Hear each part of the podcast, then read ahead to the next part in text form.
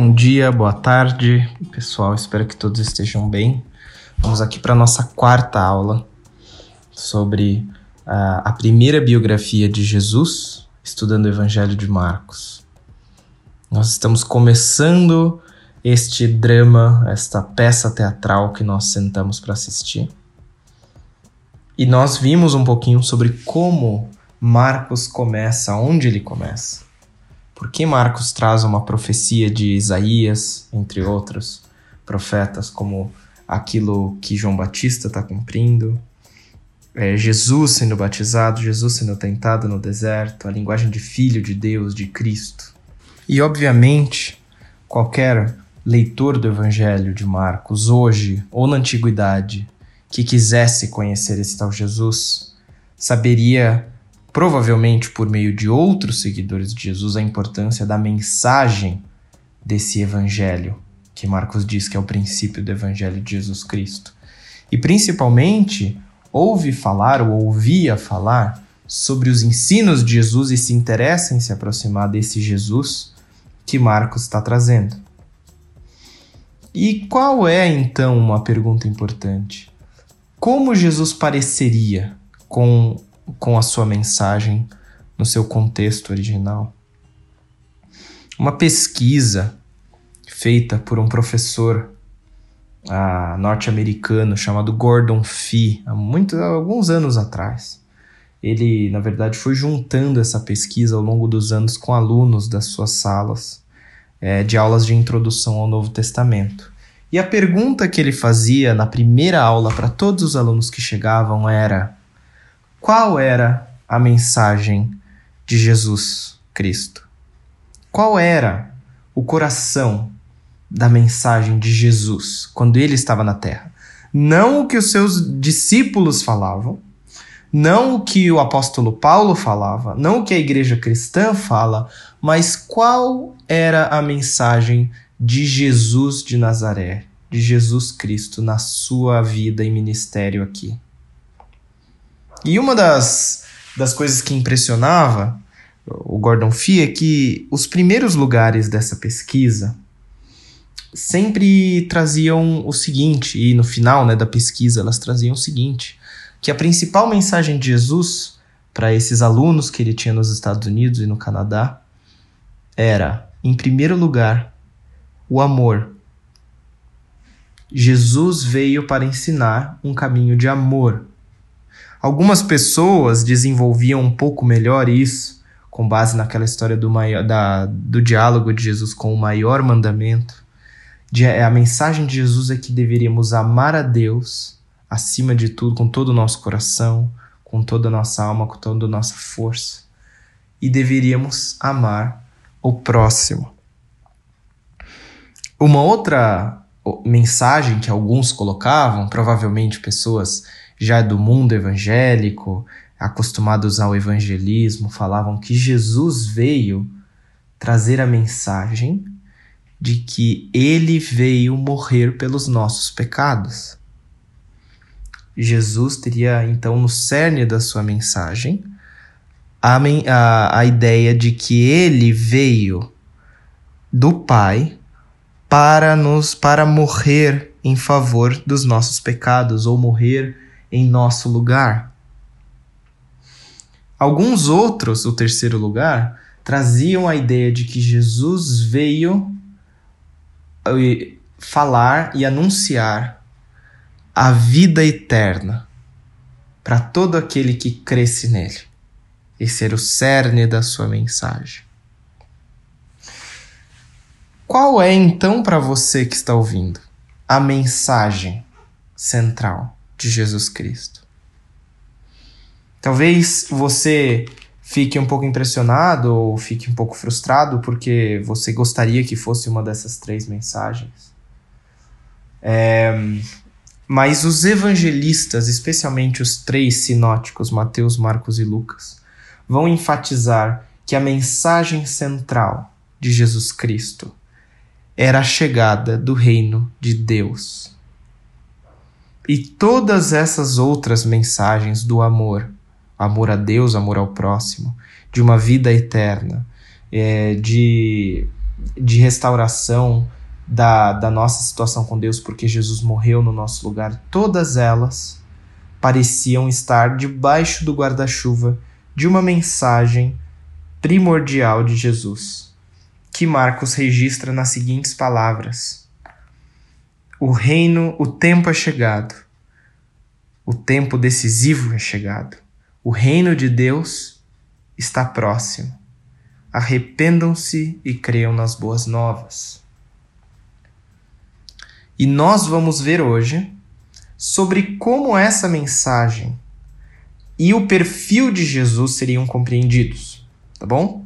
Então a pergunta que temos para hoje é como Jesus, um, uma pessoa dentro do judaísmo do período do Segundo Templo, que vai ali do século 6 a.C. ao século 2 depois de Cristo. Como essa pessoa seria percebida se ela fosse pregando nas cidades que o reino de Deus está próximo e fazendo o que Jesus fez, falando o que Jesus falou. Mas principalmente com o perfil de Jesus que nós encontramos logo na abertura de Marcos, alguém vindo de Nazaré da Galileia, sendo batizado por João e começando após a prisão de João a anunciar o reino de Deus. Tá bom? Então vamos começar.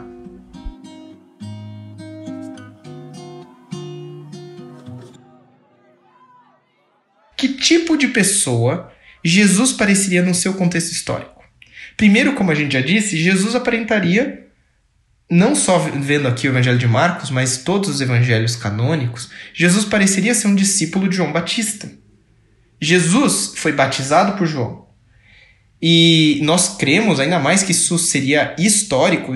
João Batista não é uma invenção dos, dos evangelistas, até pelo. não só porque é atestado nos todos os evangelhos, mas por um critério até de embaraço. Seria embaraçoso que o Messias de Israel, filho de Deus, tivesse sido discípulo de um homem bem menos conhecido do que ele, e um homem que foi condenado à morte pelo governador Herodes. E além disso, Jesus entra num batismo que era, em teoria, um batismo de arrependimento. Então, nós provavelmente estamos diante de um fato histórico que, o, que os evangelistas estão tentando enquadrar e explicar como cumprimento de profecias. É, então, o ministério de Jesus, vemos em Marcos 1,14, começa claramente após a prisão de João Batista, como uma, uma sequência. Jesus acaba quase Eliseu em sequência de Elias. Mesmo a linguagem de Jesus, arrependam-se dos seus pecados, em Marcos 1,15, é um paralelo com o batismo de arrependimento para perdão de pecados, que João Batista tinha anunciado. Isso é importante a gente pensar. Era uma contravenção do sistema do templo. É como se Jesus e João Batista estivessem dizendo: o que você conseguiria só no templo em Jerusalém, a purificação para se encontrar apropriadamente com Deus, você pode ter aqui comigo. Outras fontes históricas, como o historiador Joséfo, na sua antologia dos judeus, enfatiza que João Batista era uma figura profética bem conhecida, tanto que a derrota de Herodes Antipas diante de um governador nabateu, o Aretas IV, foi visto como punição de Deus porque Herodes mandou matar João Batista. Então, tanto Jesus como João Batista estavam enfatizando uma linguagem profética de voltar-se para Deus e algo que teria efeito sobre o trato com o próximo. Jesus, então, até mais uma, um fator importante a gente lembrar de por que Jesus poderia ser visto como discípulo de João é que ele foi confundido com alguma forma de reencarnação ou ressurreição de João Batista. Lá em Marcos 6, 14, quando eles, autoridades pensam que João Batista ressuscitou. Ou quando Jesus pergunta quem vocês dizem, quem as pessoas dizem que eu sou, e os discípulos falam, alguns dizem que você é João Batista. Mas temos algumas diferenças importantes para pensarmos. Os quatro evangelistas apontam para uma figura que João diz que é maior e mais poderosa do que ele mesmo. E nós temos pelo menos três coisas que os evangelhos descrevem, que é importante o N.T. Wright, nesse mesmo livro Jesus e a Vitória de Deus, aponta.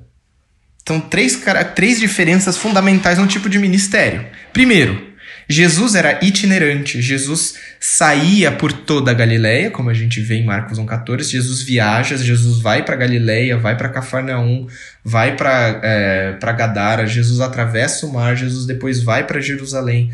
O próprio Evangelho de Marcos é organizado como um ministério itinerante de Jesus para Galileia e terminando em Jerusalém. Uma segunda diferença fundamental é que Jesus tinha um material diverso de ensino, tanto é que ele era, ele era chamado de rabi, ou mestre. Você vê isso especialmente no nível, quantidade de parábolas que Jesus traz e que são recordados os diálogos de Jesus, o que vamos ver nas próximas aulas. E um outro, uma outra terceira diferença fundamental é que Jesus curava e expulsava demônios amplamente. O ministério de cura de Jesus atraía as multidões, a gente vê muito fortemente em Marcos. As multidões perseguem Jesus, levando seus doentes. E é algo que também vamos ver nas próximas aulas. Mas o importante para nós é lembrarmos uma coisa aqui é que Jesus era itinerante. Então, nós temos que imaginar que um profeta andando pelas regiões de, da Palestina, falando sobre o reino de Deus, o tempo é chegado, arrependam-se e creiam nas boas novas, seria e alguém vindo de João Batista seria primariamente entendido como um profeta itinerante com uma mensagem, vamos usar com cautela a palavra, mas uma mensagem apocalíptica. Apocalíptica, não de destruição do mundo, não daquela visão de apocalipse que a gente tem, mas apocalíptica na, como gênero literário e interesse teológico dentro do judaísmo era a ideia de que Deus vai agir de uma forma definitiva e grande. Uma, um marco na história vai acontecer porque Deus vai agir. Então Jesus se via como um profeta? Nós podemos dizer que sim, porque Jesus fala de algumas formas que ele está, ele está trazendo a mensagem do reino, do tempo. Ele fala que o profeta não tem autoridade na sua própria terra. Jesus fala por inspiração de Deus para a mudança do rumo do povo de Deus. Você vê isso, entre outras coisas, quando Jesus está sendo uh, surrado antes de ser crucificado, que os guardas zombam de Jesus e falam: profetiza agora, quem te bateu? A, a, a, visão que existia amplamente aceita de Jesus era como uma espécie de mestre e profeta apocalíptico. Jesus não saiu por aí exigindo que as pessoas o adorassem, ou só ensinando uma ética elevada de vida, mas ele saiu anunciando e demonstrando o que Marcos já traz no versículo 14. O tempo decisivo, Kairos, é chegado e o reino de Deus está próximo. Arrependam-se e creiam nas boas novas. Para a gente destrinchar essa mensagem, é, é importante a gente lembrar que Marcos parece que dá um sumário do ensino característico de Jesus o historiador e, e, biblista James Dunn, no livro que se chama Jesus, Paulo e os Evangelhos, fala que ninguém pode duvidar que o reino de Deus estava no centro da pregação de Jesus e era um dos seus temas mais característicos. E esse é também um tema distintivo, um tema bem característico da pregação de Jesus, se comparado tanto com o do judaísmo do seu tempo, quanto com o cristianismo que veio depois. O que, que o James Dunn quer dizer com isso? é que a linguagem de reino de Deus não era muito ampla, muito usada, é como expressão, o reino de Deus, não era muito usada no Antigo Testamento e nos textos judaicos. É claro que a ideia de Deus como rei era essencial na linguagem de Israel, mas não era proeminente como expressão, algo que é muito forte nos evangelhos. Nós também temos que ser lembrados que a expressão não era muito enfatizada, aparentemente, fora dos relatos da vida de Jesus. Se você leu o é, Apóstolo Paulo, ou Atos, ou outras cartas, você vê que a linguagem de o reino de Deus não é muito proeminente como é nos evangelhos. Tudo aponta para ter sido algo característico que Jesus falava repetidamente. E é muito importante quando a gente vê essa coisa, a linguagem do tempo e do reino de Deus, isso nos leva muito para as linguagens do servo do Senhor ali em Isaías 40. Tudo aí, gente, ó. Se você quer estudar o Evangelho de Marcos, se você quer entender bem os Evangelhos de Marcos, você vai precisar estude o Antigo Testamento, especialmente estude Isaías do capítulo 40 em diante, se você quer entender bem como Jesus entendia a missão dele, como os discípulos e os evangelistas entendem a missão de Jesus. Nós vemos ali, lembra que a gente viu a citação de Isaías 40 no comecinho do, do, do Evangelho de Marcos, em que diz que prepare o caminho do Senhor? Nós vemos aqui a antecipação de Isaías pelo fim do exílio e a restauração de Israel, cujo objetivo a gente vai ver que era Deus ser entronizado na cidade de Jerusalém, em uma Sião restaurada. Isso vai ficar muito claro em Isaías 44, em Isaías 52, mesmo ali em Isaías 40, verso 9, logo depois ali do, da citação de prepara o caminho do Senhor. Em um momento, nós temos o arauto no deserto proclamando as boas novas, preparando o caminho do Senhor, e então dizendo: Eis o seu Deus, em Isaías 40, verso 9. E então o servo do Senhor, que é um mensageiro de paz e salvação, vai trazer essas boas novas até Sião, Isaías 52, 7. O seu Deus, Sião, reina. É o que esse, esse parágrafo aqui eu tô lendo de um autor chamado Joel Green. E ele fala: o paralelo de João com Jesus é muito importante para o começo Deus está voltando para reinar em Sião. E a mensagem de Jesus implica que esse Deus está vindo e que isso vai trazer transformação para tudo, para todas as esferas deste povo. Então a mensagem que Marcos apresenta é de um Jesus que é um profeta de uma mensagem especial, mas ele emoldura, enquadra essa mensagem de Jesus, confundindo Jesus com as ações que Deus deveria fazer. Então, como diz o N.T. Wright também nesse livro Jesus e a Vitória de Deus, qualquer um que falasse sobre o reinado do Deus de Israel seria entendido como se referindo ao cumprimento de longas esperanças de Israel, do fim do exílio e da opressão de outros povos sobre Israel. Por fim, nós temos essa ideia: arrependam-se e creiam na boa nova. Existe uma resposta apropriada à chegada desse reino. A chegada do reino é incondicional. O reino de Deus chegou próximo. Mas a manifestação e o pertencimento a esse reino e a transformação que vem com ele é condicional à fé e à mudança de atitude Veja que existe um salto de fé necessário nisso. Dizer que Deus e o seu reinado estão presentes de forma especial na improvável pessoa de Jesus, um homem lá da periferia de, da Galileia, e não está mais na ordem sacerdotal, nos símbolos anteriores da Torá, do templo, nos distintivos judaicos. Veja o salto de fé necessário para você tirar a sua confiança no templo, no, né, na, Torá, na Torá primariamente como é, como centro da vontade de Deus e agora centro da vontade de Deus vai ser interpretado através da pessoa de Jesus, isso é um passo de fé enorme.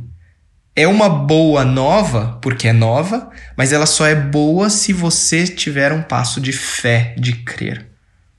Como Joel Green, que eu já citei, menciona também, confiar pode ser um assunto muito complicado, porque o reino pode não ser facilmente aparente para aqueles com olhos e ouvidos destreinados. Lembra que Jesus fala quando ele conta as parábolas? Ele fala para que as pessoas vejam e não entendam, mas ele fala para os discípulos em Marcos 4:11: "A vocês, porém, foi dado o mistério do reino de Deus, mas os que, aos que estão fora tudo é dito por parábolas." Existe para que a pessoa creia e compreenda o reino de Deus como ele é, é necessário confiança nas palavras de Jesus. Esse é o passo forte que Jesus toma ali.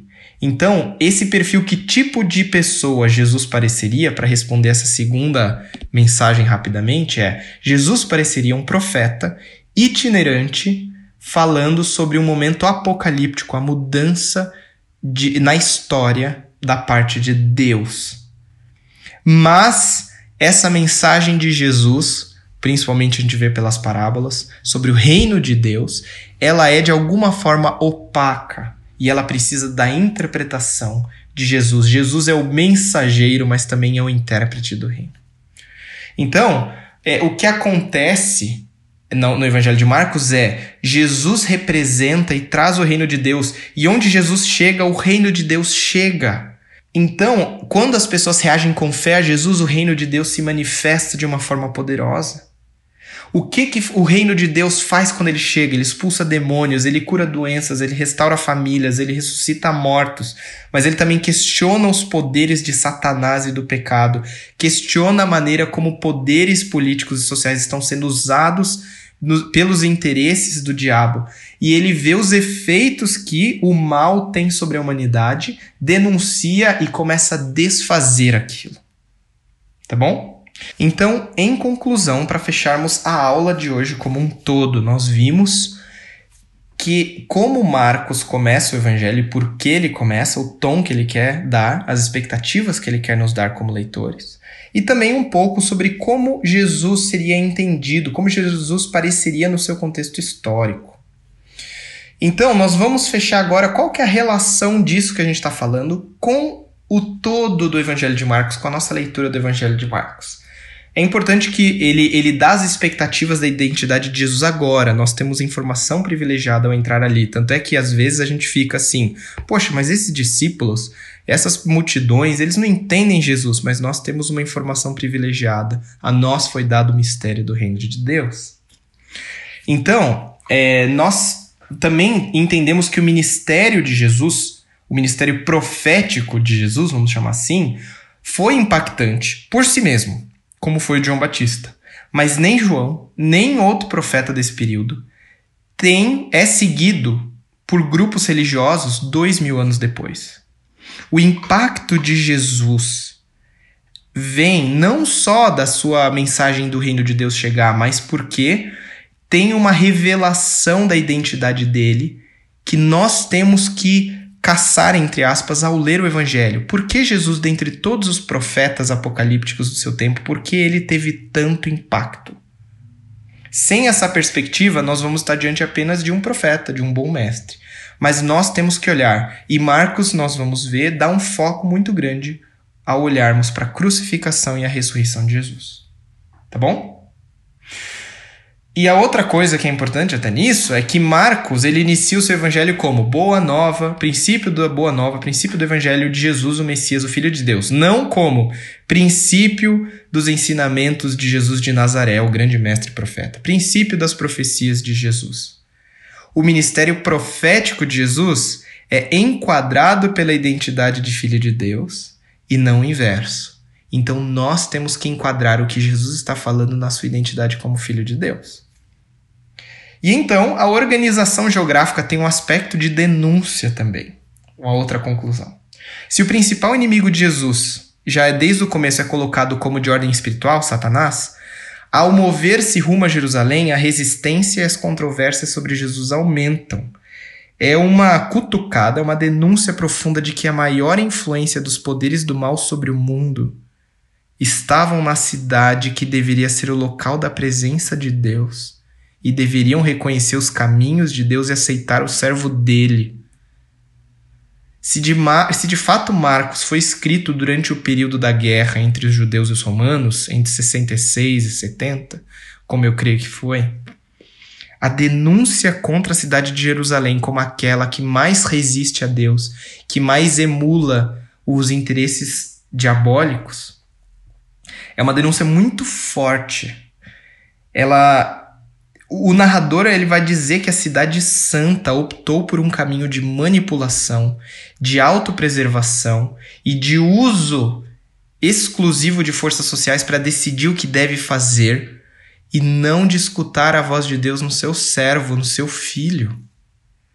Para nós, isso é muito importante lembrar desde o começo. Quando instituições iniciadas pelos atos de Deus, se confundem e tentam preservar os seus símbolos, as suas agendas, o seu patrimônio, elas podem ficar cegas para as mensagens de arrependimento e para a presença do próprio Deus no seu meio. Então, que o Evangelho de Marcos, desde o seu princípio, abra os nossos olhos para que nós não confundamos a palavra de Deus e a presença de Deus no nosso meio, porque nós queremos preservar os nossos interesses, as nossas agendas. E na próxima aula, nós vamos voltar a ver algumas das palavras e das ações de Jesus. Cada aula vamos focar em uma delas. Na próxima aula, nas ações de Jesus, as ações simbólicas. E na aula seguinte, nas palavras simbólicas de Jesus e tentar destrinchar um pouco mais sobre como o Evangelho de Marcos nos desafia, essa primeira biografia de Jesus, nos desafia a enxergar o Filho de Deus, onde humanamente nós não enxergaríamos. Então, que Deus te abençoe, te abra os olhos, porque para você e para mim foi dado o mistério do reino de Deus, e nós devemos viver de acordo com ele, mesmo quando os nossos olhos humanos não podem perceber. Fique com Deus, meu amigo, minha amiga. Até a próxima.